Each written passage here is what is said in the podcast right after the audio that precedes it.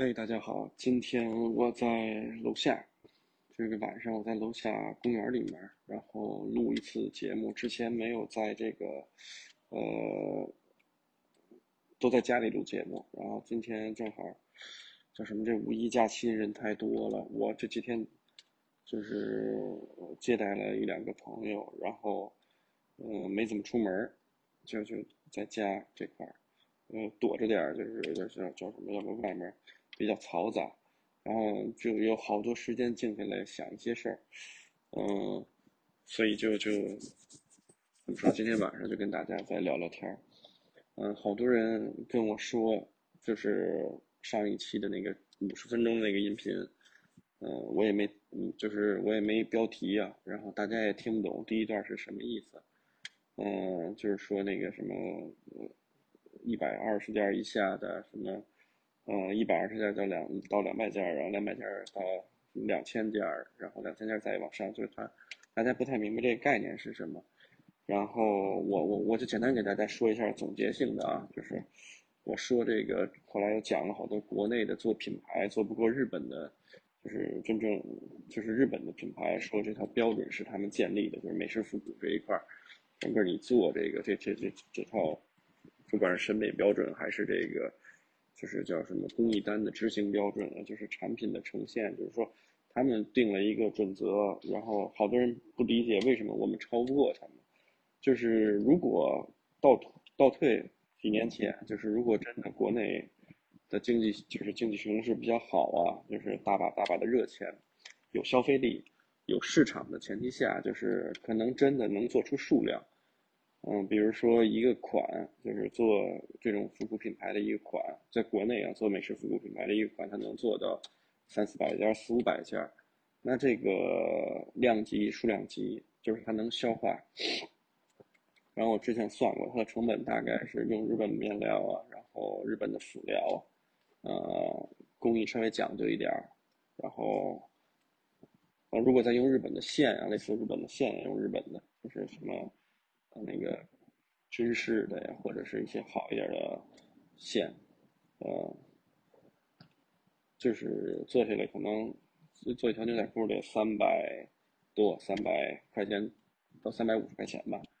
就是这是它能走量的四五百件的，然后它会标最少最少会标个八百块钱七八百块钱，一般都是如果这个品牌国内是以这个。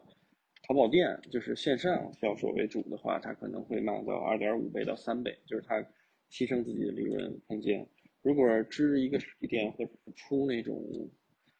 就是或者就是怎么叫叫叫，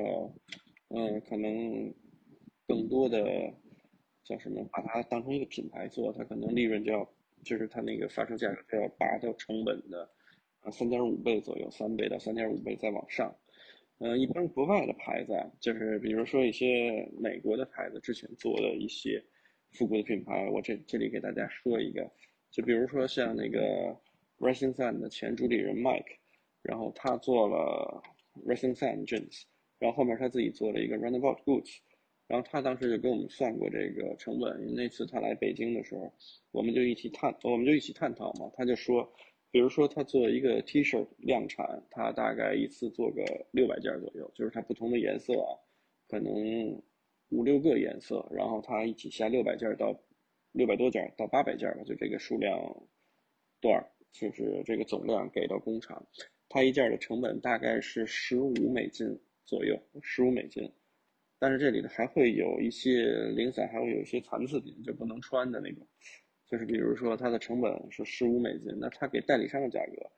就是叫 wholesale price，大概就是三十美金左右。当时就是批给，比如说代理商，哎，我忘了，好像不是十五美金，他当时做下来可能是二十美金，二十美金、二十一美金，然后他批给代理商的价格可能是四十五美金一件，啊，我印象没错的话，四十到四十五美金吧，就是它乘以基本乘以两倍批给代理商，然后它的 retail price，它这产品的就是发售价格。可能就是九十美金左右，就是八九十美金，就是相当于它成本的四倍左右。这个就是它的一个怎么说？它的一个就是逻辑，就是这也是一个常规意义下常规逻辑。就是如果你出实体啊，真正做品牌是这个概念。如果你只是做一个线上品牌的话，可能没有没有那么高，没有把这个发售价格拔的，就是扩大这么多倍。嗯，就是，但是没有很少有品牌说我做这东西三百块钱，嗯，做下来，然后最后卖三百五，就我没见过这样的品牌啊，至今没没有见过，在在国内，可能他三百多做下来，他基本上最少最少要卖六百块钱，嗯，就是如果是倒退几年的话，倒退几年那种模式，嗯，但是那会儿倒退几年，国内的资源市场资源也没有到那么好。就现在可能有一些日本的企业、日本的这些面料辅原料的供应商，他也降低姿态了，就针对国内的市场，因为他们原来看不上就是小的体量的这种这种所谓的独立设计师品牌也好，或者是小的这种没有品牌的品牌也好，但现在可能都放低姿态。但倒退几年，可能一七年、一八年的时候，你想跟呃，龙定名古屋或者龙定大阪谈个生意，从他那儿拿料的，他们就是跟你的态度，看你的态度，就是跟你合作的这种方式，跟现在是不一样的，就他们姿态也是不一样的，就他会先筛查你，就是就是那种那种感觉，就是他可以不跟你合作，因为他有大的共合作对象，所以在那个时时间段也没有说国内某个品牌真的用的全都是日本的料子来做，然后。呃，我这，然后咱们放在现在来说，现在来说这件事是不可能的。就是说，如果你现在来做量产，做每一个款做五百件，首先在国内的品就是线上，没有任何一家店能消化得起这些东西，或者是消化得了这些东西。大家可以看啊，就是比如说做的比较大的商社，就在国内的，它的比如说 clicky，然后。他那个公司叫什么来着？就是深圳的一个公司吧，然后就做的很大，在太古里什么，就是各各各个高端商场都铺实体店，也有线上店，天猫什么都有。你去看看他卖的八九百块钱的牛仔裤，他一个月的月销是多少？可能也就三十条吧。就是我这个举例是什么意思？就是说他那样的体量，是根本是别的小小的个人商社，就是个也不叫商社了，个人的，就是叫什么？工作室是达不到的，就是怎么说，他都没有说做一款东西能一下做的个能能能卖个五六百件他做的东西不比任何一家所谓的复古品牌、国内的复古品牌做的差，他的品控也很好。然后那个公司的这个呃设计师我也认识，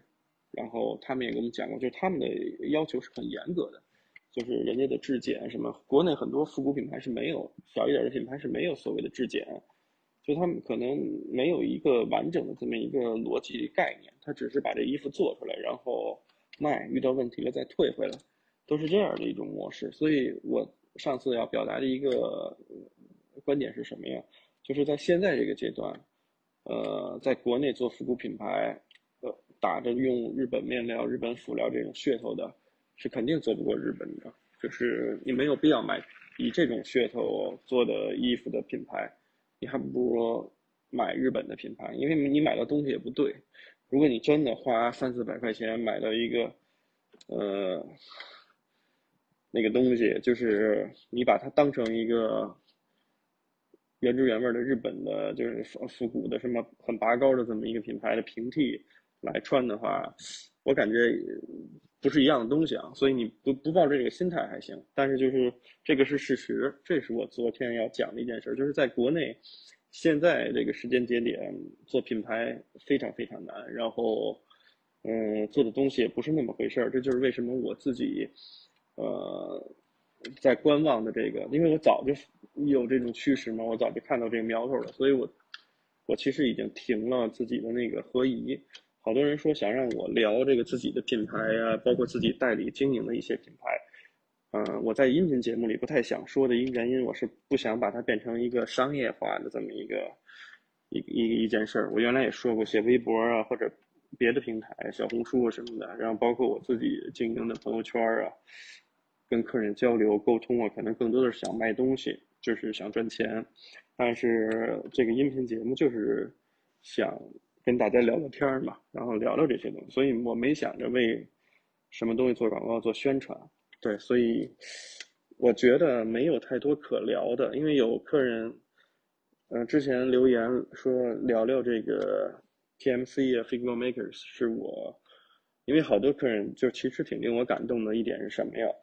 呃，我们的 Figma Makers 的标价比那些串货的店要高一些，就是因为我要保树立这个品牌的形象嘛，虽然高的不多啊，但但其实我们店的发售价格会相对高一些，然后。呃，老客人或者是不同，就是会员会有会员的折扣，但是总归来说，我们的发售价格看着是比别人高的。嗯，好多朋友就说，即使是你稍微比别人贵一点点，但是感觉从你这儿买的东西，就他们用一个词儿啊，叫更放心一点。就这点让我挺感动，因为每一次到货，我们几个人都会整理这些东西，就是我们可能之前啊发现。可能二一年、二二年就开始就感觉这些日本的品牌做的都不那么讲究，可能他们也受疫情影响吧，就是他们对接的这种工厂供应商的品控也有下降，所以他们这衣服要不就是有线头，要不就会有这样那样的问题，就包括 PMC 也是，就是更别说像什么呃欧洲，我我我我们这 PMC 欧洲都经营了，然后就他们两家算是。嗯，看起来很相似，但其实理念不太一样的日本的新经典品牌的新经典风格男装风格的一个代表，啊，其实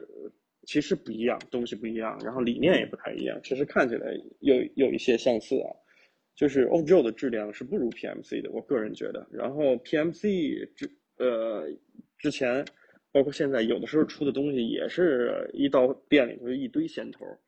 然后我我们几个人啊，就是先剪线头，就是先拿到这衣服，就好多人打趣跟我开玩笑，有的客人就说说，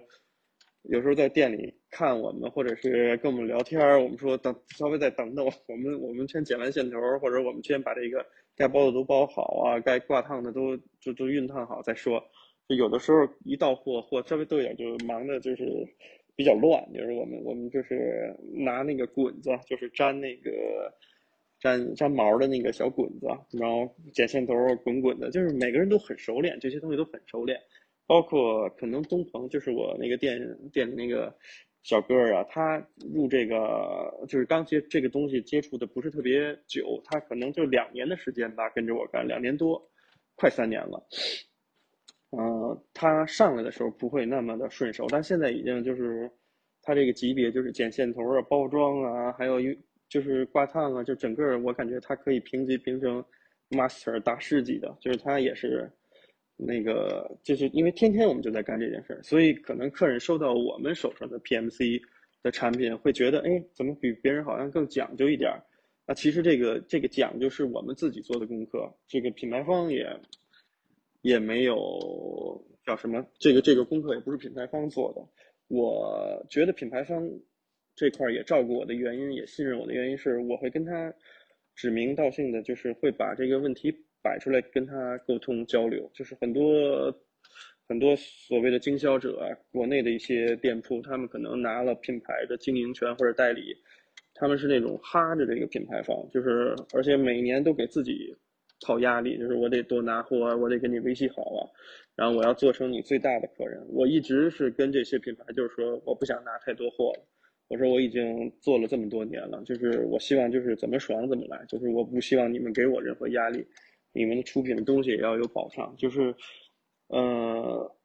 啊，可能我就说的有点远了。我最喜欢的 PMC 的年代就是是一九年，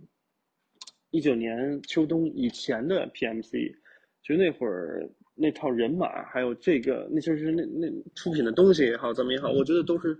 太棒了，就是那会儿的眼界呀，其实不如现在。但是如果把把现在的我倒退到一八年、一九年，再参加他们的展会看他们产品，我觉得一样会让我觉得特别震惊，会会觉得就融入其中，看那些产品的陈列，包括听那会儿的经理 Luki 给讲。然后那会儿的总监啊，优木先生给你讲我为什么做这个产品，它的特点在哪儿？就是这套东西真的就是跟现在不太一样。现在 PMC 招的店员也好，或者什么也好，其实我个人觉得有点儿，就是也不叫不叫拉低它这个品牌的品牌的档次，只是说跟我理解的 PMC 也是有出入。当然，品牌一直在变嘛，就是我也能理解。然后也是每个人都有每个人的认知，可能有的人觉得现在的 PMC 出的东西特别惊艳，特别特别好。然后这就是为什么好多客人说说，哎呀，说那个小朱你现在不发太多这些你的你的分享的这种帖子，要翻看你之前的帖子，还是嗯一八年一九年那会儿写的微博也好，就是觉得比较精彩，就是能能一个是也能出去，不过马上就就能出去了，我可能从今年年底开始就要各地跑了，就像原来一样的状态，这样我觉得能更好的。呃，挖掘好的产品吧，就有新意的产品，因为有些东西就是摸看，然后试穿，跟在网上，跟在网上怎么说，看他的产品册，或者他给你界面亮样卡，没有诚意的展现，还是不太一样，就是整个的人整个的你的这这这感受感官是不一样的，所以分享给客人也。也没有太多自己的想法，有有的时候是这几年我都说了，我是硬努着去编一些帖子，写一些帖子，所以，所以其实我这几年觉得挺抱歉的，对大家来说，嗯，我想今年从下半年开始吧，就会一切都会好，包括我也调整了状态，想着跟大家分享更多理解，因为也是在国内的这段时间，虽然这三年没出去，但是这段时间。呃，也开启了新的这个就是业务，就是之前我说的，跟一些品牌合作，帮他们做一些生产环节的把控啊，然后对接一些朋友的订单，然后朋友推荐品牌方的一些订单，所以可能对于产品上面的理解比原来深。嗯，对，哎，我要说什么来着？哦，再再往回说啊，再往回说，就是我没有做自己的，就是。我这个自己的品牌可能停，先停一停。我觉得现在是个好事儿。如果现在努着做，一个是我觉得很有压力，就是你做的很好的东西也消化不掉。就是我之前做品牌也是做的，就是那些产品啊不多，出的不多，也是基本上当成一个，呃，定番日日日语定番这个词，就是会一直出的东西。就是，所以我也就生产了那么几款很基础的东西，就是便于日常穿搭的。呃，对，先暂停，暂停一下。然后，好多客人想听我聊聊，就是觉得未来的趋势，就是在比如说在今年下半年开始，对于美式复古这一块儿，就是因为我之前说过，可能有一些风格会会慢慢会会会退去，就是也走下坡路了。然后，就大家想听听我的感受跟理解啊，那我在这儿就是说说我的想法啊，说说我的想法。我觉得从下半年开始，有一些东西，有一些品类可能会火。我简单举几个例子啊，就比如说牛仔裤这一块儿，就是之前大家都玩原牛，玩蓝色的原牛，Indigo 的，什么天然染这些东西。然后裤型也是从修身的已经变成直筒高腰的，然后到呃，然后到特别阔的，然后后来阔的大家又不喜欢了，又回归直筒高腰，然后或者直筒微修身的高腰的。我觉得现在下一步就是今年下半年，甚至在我我刚才说的这些趋势是在中国，是在是是在中国。我感觉呃下半年，然后甚至明年，整个二四年开始会起一股风潮，就是大家玩黑色的原牛，就是黑色原牛其实可玩的东西也挺多的，就是洗水这一块就不说了，就是因为洗水就就涉及到它的叫叫什么？个性化的东西，那个想怎么玩都可以怎么玩的。就是我只是说黑色的原牛肯定会起一股势的，因为原色的原就是那个呃蓝色的原牛已经玩玩烂了，就是玩腻了，就是已经市场已经做做的太慢。就现在的再说刚开始接触这个玩原牛的这个，就是就是这这波群体吧，已经是相当于后知后觉，就是后后入场的了。哦，对，这就是我为什么说不太想说我经营的这些品牌生意也好怎么样，就是其实我觉得，如果你现在刚开始迷恋像 PMC 这种牌子，可能你入场相对有些晚了，可能就是还有更多更多就是有意思的东西。就是当然不是说现在 PMC 做的没有意思啊，只是只是说像像我经营的 Post Oros，我始终觉得，当五六年前、四五年前。开始敢跟着我买这些衣服的这波人，就是你现在再拿相同的东西，你满足不了他们了。所以我一直存在一个危机感，就是说，怎么把怎么把真的好玩的，就是让人眼前一亮的这个这个东西 分享给大家。就是，呃，我之前也犹豫过，就是说，好多我看过一些外国的店，他们会国外的一些店，他经营一种风格就会一直经营。一些牌就会一直做，但在国内不形成这样的一个气候的一个，就是这件事走不太通的一个原因，就是永远资本会盯着你，或者是你永远把一个东西推起来了以后，别人会会就是会想吃掉你这个生意，就是他们想不劳而获，去去怎么说捡你现成的。嗯，所以这是这挺悲哀的一件事，但你必须得认，这就是这就是逻辑，就是证明你的技术平呃技术壁垒还不够高，所以也没有任何可抱怨的，就看你自己的能力了。比如说我们经营的一些牌子，有很多人都想动，想想想拿呀，就是像我举个最简单的例子，就是 Attractions 他们出的工程师靴，什么四四四也好，什么什么也好，有一堆店每年。从我感觉从一九年开始吧，一八年、一九年，我推起来这个工程师靴 Flat Toy 平头的没有钢头支撑的这个鞋子。那会儿我一年做了小两百双，就是在一九年的时候吧，订了差不多两百双，不到两百双，应该没有那么多，但是一百六七肯定有了。就是基本上当时瓦塔鲁跟我讲，海外的所有订单都没有我。做的多，就那会儿真的推起来这股风潮。后来我突然觉得一下，突然觉得腻了，就是这个东西，就是再咨询、再买的这些群体，就是有点奇怪了。后来我就暂缓了几年，就是我就没有推这件东这个事儿。然后，但是就是瓦塔鲁就跟我发消息，就是说一直有不同的店，就是甚至有的是做鞋的店，也会找他们说我要订四四四。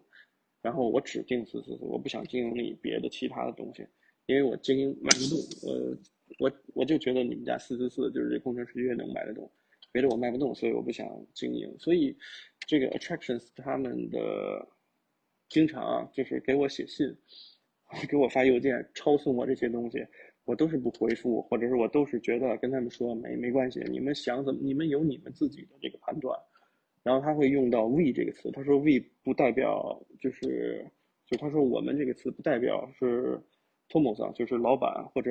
呃瓦塔鲁，就是他的经理啊，海外市场的经理，这不代表 Attractions 团队，是很多年前是大家一起经营起来的这个牌子，就在在国内可能有人喜欢这些东西，包括我从第一天开始经营这个 Attractions，我记得非常清楚，我就不是只拿这个工程师学。虽然那会儿量做的工程师量子做的非常大，但我的第一笔订单下的那会儿还有一个，我忘了是第一笔，就是我下了很多衣服啊。但鞋子其实我下的最多的不是工程师靴，是一个叫是他们出的一款伞兵靴，是用 Steerhide 是小牛皮的伞兵靴，有巧克力色的，有黑色的，应该还有客人有印象跟我买过。还有他们家的，呃，在一八年一啊一七年还是。哎，我想想，是一七年、一八年，我进了一些他的那个尼龙的衬衫，是盖儿是带带带落盖的，是五十年代、一九五十年代、一九六十年代的，有一些保龄球服啊，或者什么，就是他们保龄球衫、文化衫，就是那那种东西。啊，Rayon shirt，就是那会儿我进了好多这些东西，然后包括他的一些，嗯。呃，卫衣，我记得它那个螺纹比较特殊，那个卫衣，嗯，还有那会儿我就经营是非常肥的裤子，就是它的出的三四四，还有 m i l fork 这种裤裤型，就是还后面才有的像类似于 Heritage 这个裤型，就是之前是没有 Heritage 这裤型，就等于说，我当然我还进了好多贝雷帽，就是那个是那真的是大家翻看我微博，可能一六年、一七年的时候。我就穿他们家东西，所以经营他的东西，所以客户、客人们也是相对来说比较认可。有一波就是人跟我基本上同步玩，就是他们可能在我经营这个牌子的时候，他们也有这个需求，啊就找到了我买。那会儿，总之这个过程吧，就是是你付出了劳动以后，就是客人们信任你，觉得你愿意把这个新鲜的东西分享给大家，带给大家。那么大家就找你买，其实你可能有你自己的这个坚守，你可能卖的不像串货的店那么便宜，他们可能十块钱进十块零五毛就卖，就是就是类似这种感觉，他们也不管这个品牌形象，或者是他们不正规报关也好怎么样，这些都都是题外话啊。但是越来越发的感觉到，就是瓦塔鲁越来越发的感觉到，就是 attractions 也跟我们说，就是这种不真诚的这种感受，他们就觉得很茫然，就是大家就想捡现成的东西来做的话，所以他们很保守，也没有怎么合作，也是合作一次就不合作，或者就干脆不合作。但从始至终我没有说过一句不字，因为他每次都问我，你有没有想法，就是或者你要有不舒服的地儿，你就跟我们说，就是其实我把这个。叫什么？我的，呃，运营的投资啊，分得很散，就是我已经，叫叫怎么说？没有说把什么东西都压在一个品牌或者两个品牌上面，所以我任何时候都比较灵活，没有那种说，哎呀，我就把我的这个店铺的，或者把我的家当都压在你这牌子上面，你要跟我玩完就玩完了，就是没不是这个状态。这就是为什么客人们看我的一个感受可能。相对来说状态比较好，没有急赤白脸，或者是没有那种，就是感觉是从面相就能看出来的吧，就是每天都还挺高兴的。然后，对我一直希望的一件事就是分享给大家更多，就是在当下可能在在在某一个国家推出的一个好玩的东西，影响了一波人的东西。我发掘了很多啊，现在我也发掘了很多，但是我一直也是在观望的一个什么事儿，一个是我新店开，还有就是说，因为新店是做一个不同的风格，还有就是我觉得现在的时间节点，就是为什么我不做自己品牌，啊，就是这个时间节点，我觉得也不是说能特别特别叫什么肆无忌惮的想怎么进货怎么进货，就是真正好的东西，有可能现在拿到国内，它也消化不了，也不卖。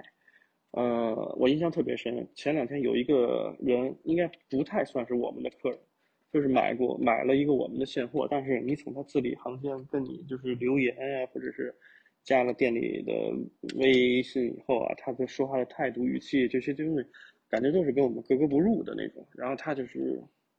说话也颠三倒四的嘛，然后就像发现新大陆一样了，就是说：“哎呀，你怎么不经营像？” Waco Maria，像像什么，呃，Glad Hand 这种牌子，Glad Hand 这种牌子，然后就是我们真是无言以对啊！就是其实这些牌子，嗯，像像 Waco Maria，就是他是在那个中目黑，就是在那个那个那个离着，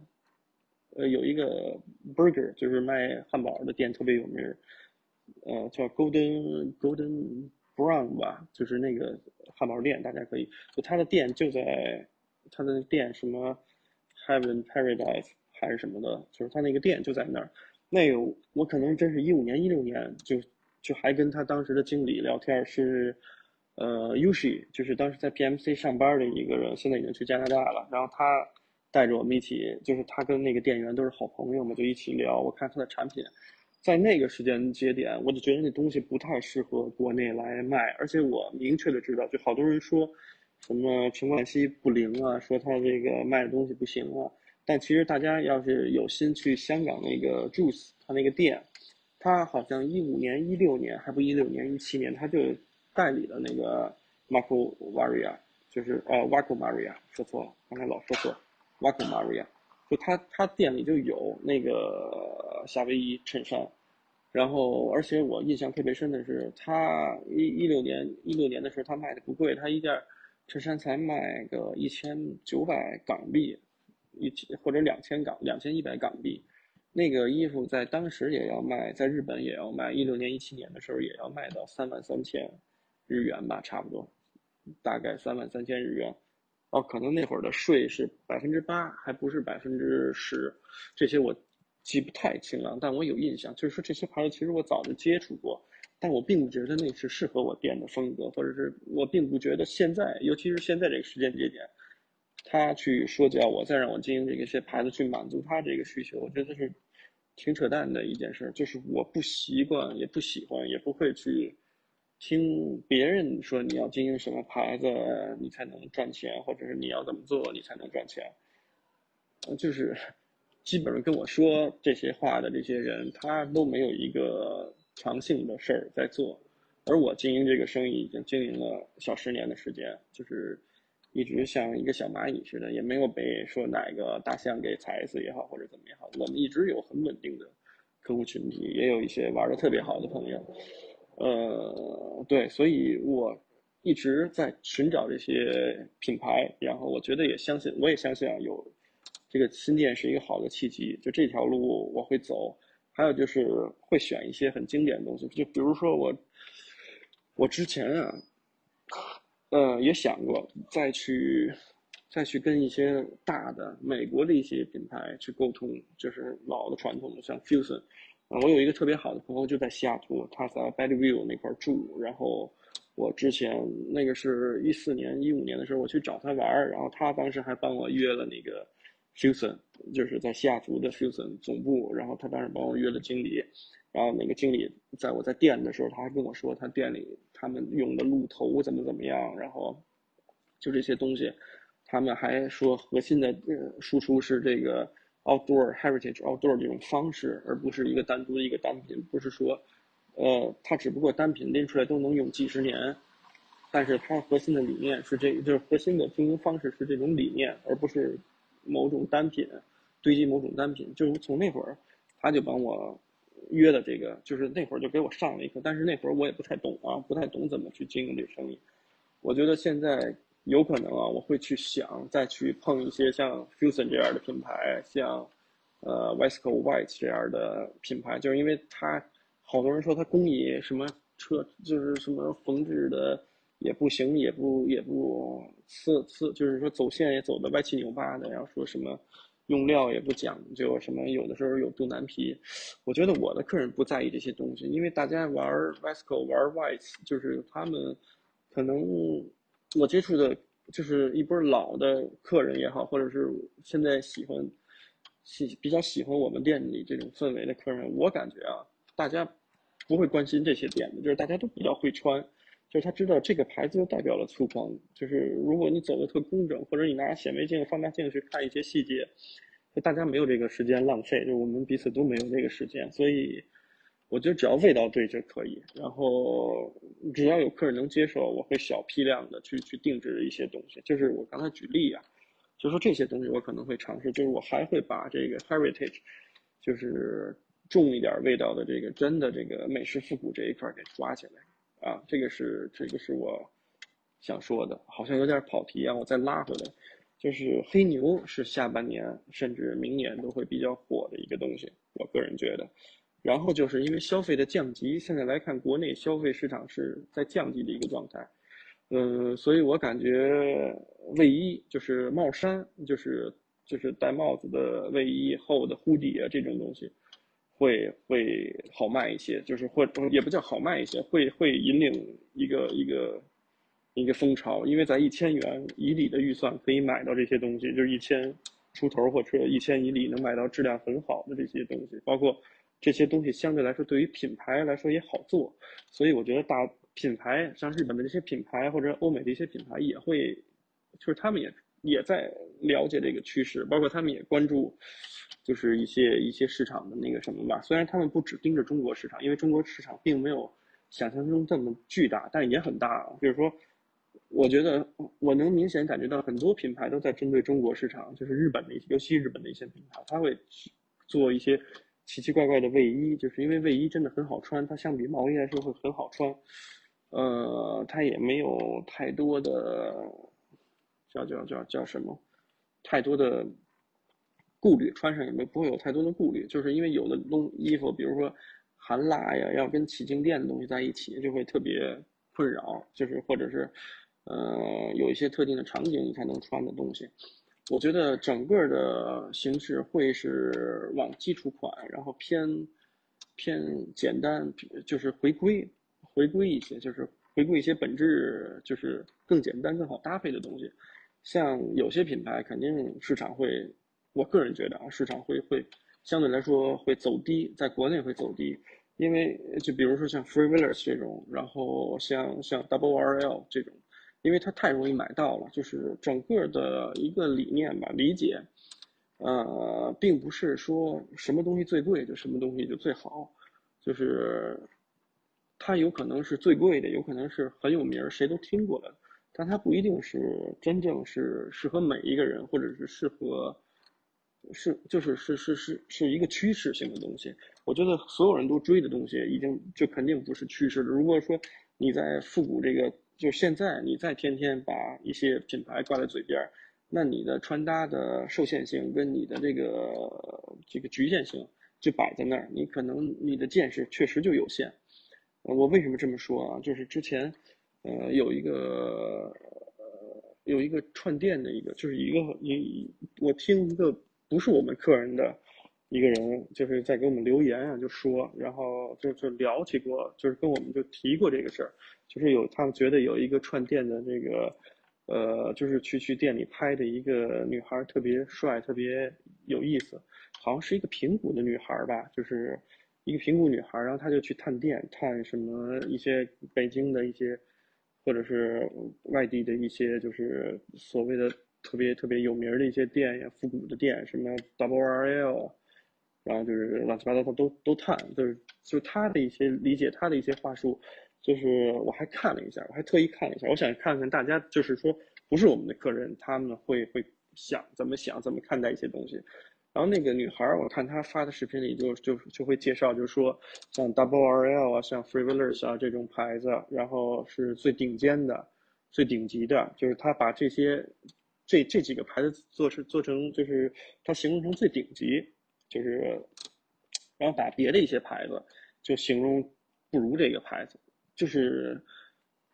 呃，怎么说？然后看他的一些穿搭，包括他的一些一些一些话术啊，就是他对于他的一些审美的推荐也好，怎么也好，或者跟着他跟他互动的那些人群，我也我也会扒拉看一下，就是翻看一下，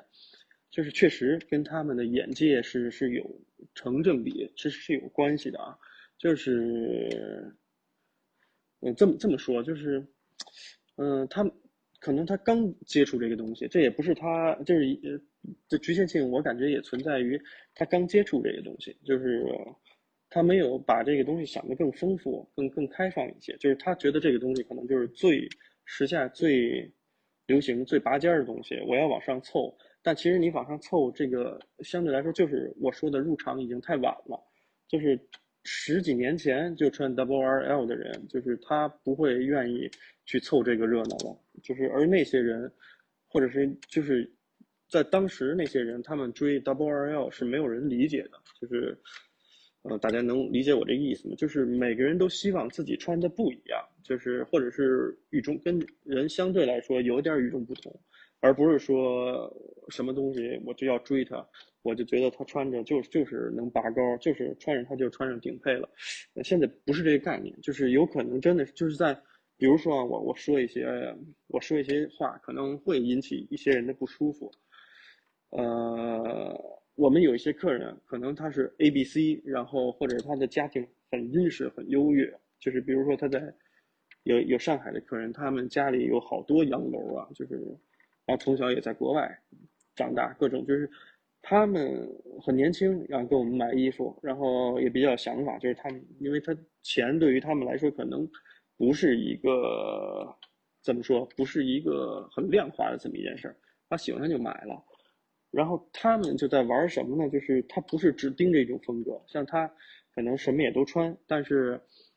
他更多的时候玩了一件什么事儿？就是就是就是穿很一般的东西，然后但是组合起来就让你觉得就不一样。就是他即使穿的背心儿，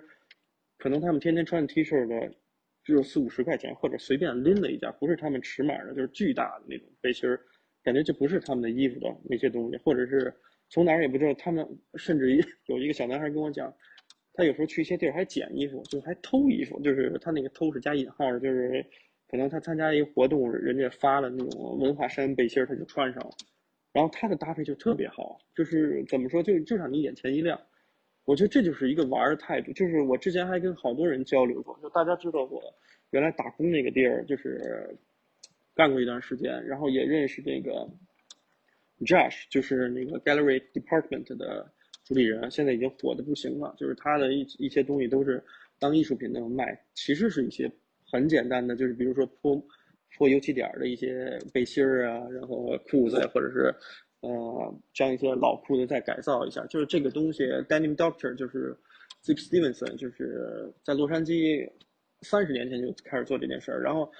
Josh 他们原来跟就是跟跟 Jesse 他们都是给自己打工的，在洛杉矶店。在就是就就是在那儿上班的，所以在那儿学了怎么去做这个修改牛仔裤啊，给人改裤脚啊，或者给人改腰围啊，就是或者织补，主要是织补嘛。就这件东西，这个事儿本身没有很神奇，但是现在在国内，所谓的那个真正的呃，就是那个他们说最洋气的这波人吧，就是时尚弄潮儿吧，就捧着自己有一件 Gallery Department 的什么 T 恤或者一条牛仔裤或者一个。一个一个一个外套就不行了，就就美上天了，就觉得自己真的是时尚弄潮儿，是什么男装，就什么玩到尽头了，然后就就就就就就怎么着，就成群结队的，就那种那种歧视了，就，但是其实就是真正的有消费力的那些，或者不是不是有消费力啊，就真正会玩的人他是不，就是因为这个东西其实就是 DIY 嘛，你自己拿一个任何一个背心你也能改，或者你也能那什么。你不用把品牌的光环，就是，就你不不用吹这个品牌它的光环有多巨大，这样显得你自己很渺小。就是我觉得更多的会穿衣服的人是驾驭衣服，是他是在玩这个衣服，而不是把这个衣服当成一个叫什么膜拜的一个对象去去被这个衣服折磨，被被我要攒钱买这件衣服这件事儿折磨，这个是一个状态上的事儿。就是就是，所以我我刚才举例不是说这个平谷的女孩不是因为她是不是北京什么城区里的女孩我去抱着一个歧视的态度。我只是说，我也其实我也不想说她到底是哪儿的，因为可能大家能翻看到能找到这个女孩可能我说的这些话 或多或少会在未来对她造成，哎呀，呛着了，或或。我可能会对她造成困扰。嗯，我先表示一个对不起。我先表示一个对不起，嗯，但是我的影响力远没有那么大，而且我也没指名道姓，就还好，因为不止他一个博主，就是类似的有很多。我想说的这个例子本身不是说，因为你因为你有钱，或者因为你没钱，因为你见识的多，见识的少。就是就是，不要把什么东西的标准，就是把穿衣服的标准，把美式复古也好，奥美卡其也好，你把这个品牌做一个划分，而这个划分用很简单的方式，用金钱，或者用哪个东西最有名儿，哪个资东西哪个品牌资本最喜欢，你就把它说成，或者是资本给它注入的资金越多，做的越成熟，你就觉得它是好的，是顶级的这件事儿本身。这个观点是个谬论，我就是把这个事实说出来。哎，不好意思啊，各位，刚才我好像就是我刚才暂停了一会儿，我好像吃了一个小飞虫，给我呛着了，在楼底下吃了一小飞虫。我接着说，刚才已经说完了，然后就是再回归，就是说我个人认为，在国内这个美食复古的趋势，就是未来下半年跟以后的趋势。就是我觉得针织的东西会会让人眼眼前一亮，因为原来针织的东西毕竟玩的还少。好多人说，有些欧洲的品牌，像日本可能做美式复古的品牌玩针织的东西，你你玩的会就是他们不是不太擅长啊，他们之前几年没怎么出这些东西，或者出了效果也不太好。但我觉得梭织类型他们已经玩的差不多了，就是你该见到的款式啊，衬衫啊、夹克啊、裤子呀，就是外套啊。马甲，就这些基本都玩差不多了，嗯，所以我觉得日本的品牌，它可能会发力在针织上面，就是毛衣，一些针织衫、开衫类的，就是对它会发发力。像一些欧美的品牌，可能你接触到的一些欧美产的一些品质高一点的，它其实没有把自己圈死在这个美式复古这个框子里面，所以他们做的东西可能有的更更偏身装。有的更偏休闲类的服饰，就是它并没有一个特别强烈鲜明的一个美式复古这么一个一个感觉，就是他做出的东西就是没毛病，但也没有那么强的一个 heritage 的一个味道在，所以，嗯，就是做特别强烈这种美式复古风格的针织的，其实也没有那么多，或者也没有那么做的很出彩，所以我觉得下半年就包括国内就更没有人玩这些东西了。所以我觉得国内会有人开始慢慢玩这个东西，就是跟着这些品牌买，因为他们会出。嗯，我只能说给大家，就是说说我的想法。我觉得有一些什么样的针织的东西，呃，市场依旧不太会好的，就是其实中国人啊，就是他在就是 一部分我们接触的个人，他对于审美就是自己的审美是有一个标尺在的，就是他很有自己的一个原则。就有一些，比如说爱尔兰做的一些特别。粗纱的，就是粗织的一些毛衣，特别厚重的一些毛衣，我忘了什么牌子了啊，就是在别的国家卖的挺好的，但在中国就是卖不动。之前有一些代理商店铺在卖，它就是那个毛衣开衫儿，那个毛衣有一堆扣，胸前有一堆扣，密密麻麻，密密麻麻，就是就本来可能它有三四个啊，不，它有五个吧，五个到六个的果实扣，或者什么木扣啊，或者什么扣，跟他的毛衣可能比较配。但那个牌子可能在胸前放了十个扣子，就就有点 too much，就过多，所以就是 可能这件事本身就是它这个牌子也好多好多年了，就有一些人认可。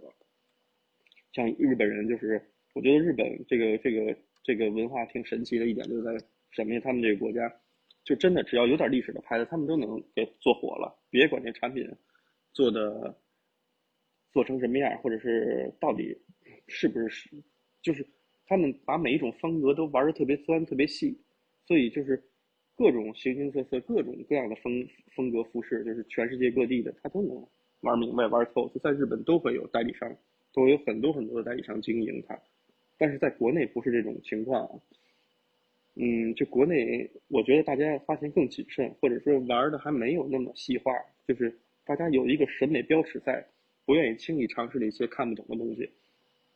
所以，就像我刚才说的那种东西，还是不太会好卖。就是它在针织领域可能就不是特别好卖。还有就是轻果领的一些，比如说 open collar 一些开衫 轻果领的，也是厚料的，然后有两个小插兜的。像 D N 一九二零之前出的一些东西，在国内我觉得依旧还是不太会好卖。呃，对我这是就是简单跟大家说说我的这个这个理解啊，就在针织这一块儿，我觉得。马甲可能在国内，呃，想穿马甲的人，就是在美式复古这一块儿，会会越来越多，就是追求一点品质的这这个马甲，因为马甲可以跟卫衣搭，可以跟帽衫搭。其实马甲跟衬衫搭，在国内这么穿有点奇怪，就是它可以跟圆领 T 恤，可以跟高领的，就针织打底呀，就是它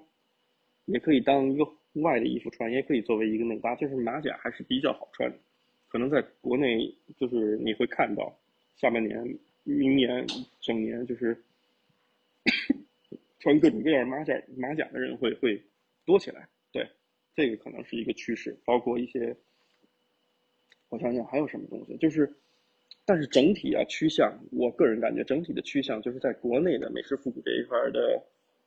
风格把控会趋于简单，趋趋于这个平缓，就大家不会在。就是一些过度设计的产品不会再被吃香，因为好多人之前买一些衣服，他会就是他每一件衣服他穿一身啊，他每一件都有说头，每一件都有各种各样的细节，各种各样的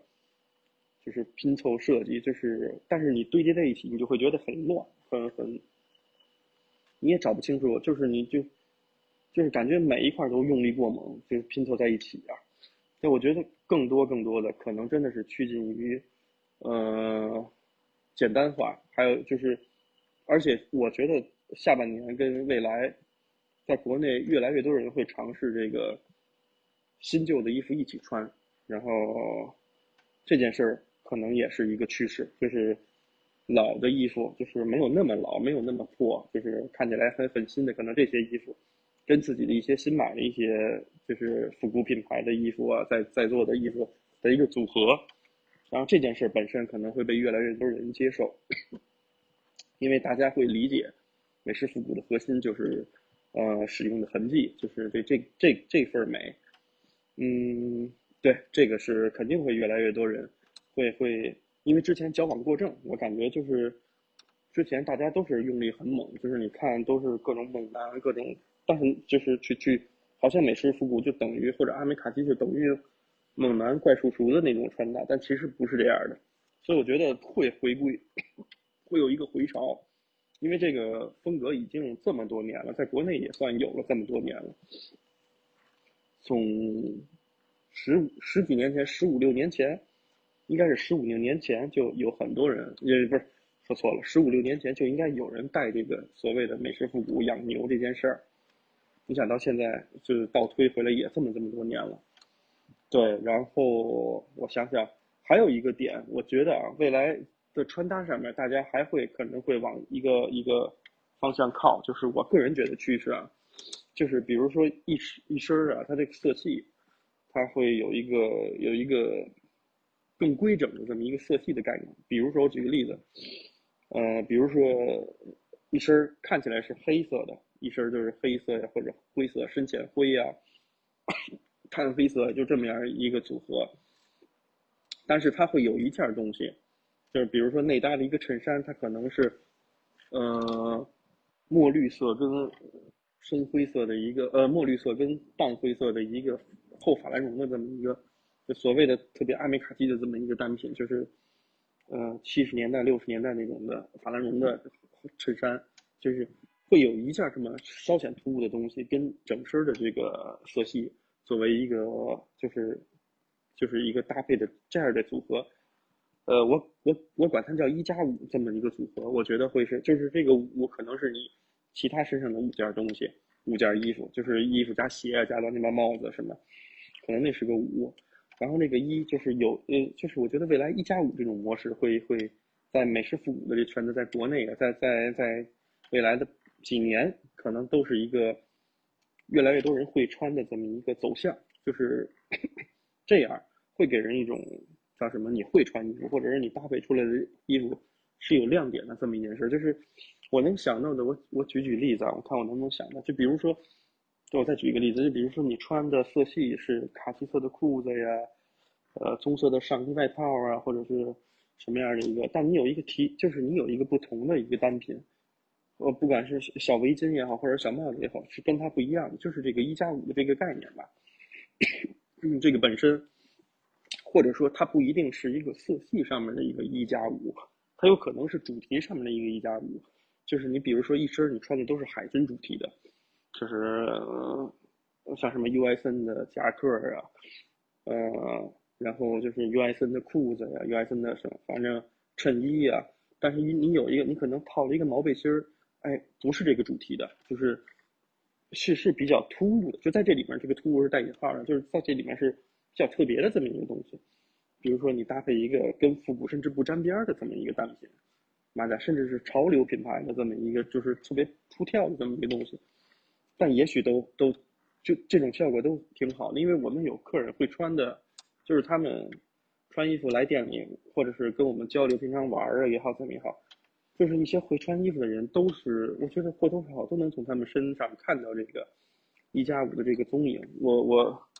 啊，我个人觉得我这个提法还挺有意思的，就是可能未来会有。如果你们跟身边人探讨一加五这个模式，就是，啊，它真的是一个，我觉得是一个趋势吧。就是从你不会穿衣服，就是你盲目的去去跟风，去去去去怎么整乱整，就是拼单品，然后把品牌分三六九等，到一个你能认知自己，能感受自己，能知道怎么让自己搭出来，呃，unique，就是这个独特，就是。好多人是照着别人怎么穿我就怎么穿，这件事本身没有错，就是你可能你对自己不自信，你就会这么做，就会抄别人。但你一旦自信了，你就，你就你想想我说的这个一加五的这种搭配方式，就是真的是挺好玩的这么一件事。这每个人都不一样。对，我觉得未来也就是经济不好的这这个未来的这个，这就单价会下来一些，就是。一个是过于复杂的东西设计也好，或者噱头也好，它可能是会把这个，嗯，产品的这个价格往上升，它去靠这个一些细节的堆积，去去去抬高这个发售价格，就是这些东西，一个是你钱包里的钱不认可，就是经济大环境决定，或者经济形势决定了你充不了这些东西。然后还有一个原因就是这些东西已经是一个叫什么后入场的人才会去追捧的东西，就是你入场券拿的太晚，就是你刚开始接触这些东西，你可能还才才会去想要随大流，随大流，想让别人认出你穿的这些东西，或者是你觉得这个这个这个这个它有趣儿，但是其实不是，就是还是穿的不一样，就是你做始作俑者比你做一个跟风者。是是有一有趣的多，就是未来会有越来越多的人群，他穿的衣服可能很普通，可能价值没有那么高，可能他一身的东西都不如你一个呢子外套或呢子大衣或者是一个皮皮夹克贵，但是他就是搭出来的东西特别有味道，就是我觉得就是干干净净的，给人看着干干净净的不奇怪就挺好的。啊，今天就说到这儿，我嗓子还是不是特舒服。